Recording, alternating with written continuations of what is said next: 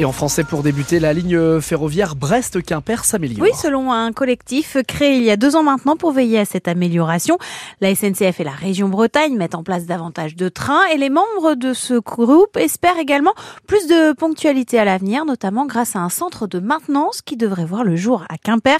Albert Billon est l'un des représentants du collectif au micro de Clément Viron. On a obtenu deux engagements. Le premier concerne euh, l'amélioration des horaires, euh, du nombre de trains, des rotations à l'horizon septembre 2025. Donc il y aura une nouvelle organisation qui devrait optimiser et améliorer l'usage du train entre Brest et Quimper de manière significative.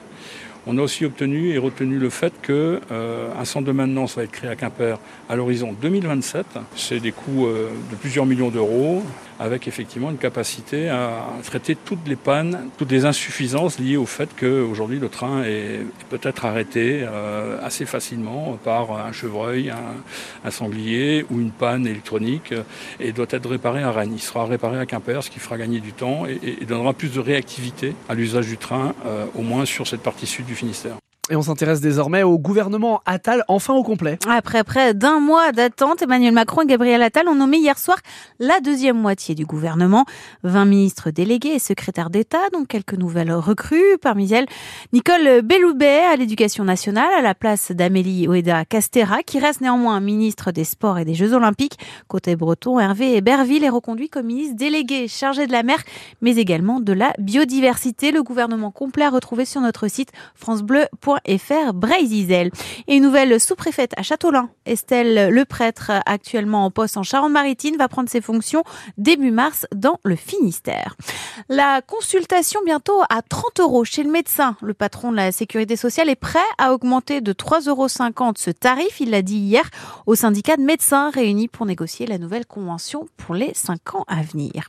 L'ancien ministre de la Culture sous Jacques Chirac, Jean-Jacques Agaillon, dans le Finistère hier pour présenter son rapport sur l'inscription des enclos poirasseaux au patrimoine mondial de l'UNESCO. Projet voté à l'unanimité par les conseillers départementaux qui devrait voir le jour dans 4 ou 5 ans au plus tôt.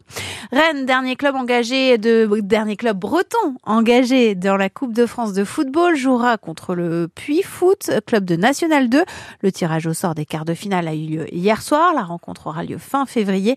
Le RC Van joue à la Rabine ce soir face à Aurillac, septième du classement en Pro D2 de rugby. Les Ventaires ont un cœur de retrouver la tête justement de son championnat.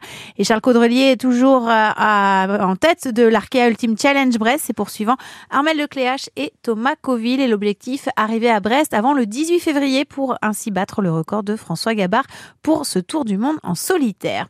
La 39e cérémonie des victoires de la musique aura lieu ce soir à Boulogne-Billancourt, près de Paris. Et parmi les favoris, Zao de Sagazan, Étienne Zao, Vianney ou encore Pierre de Mer.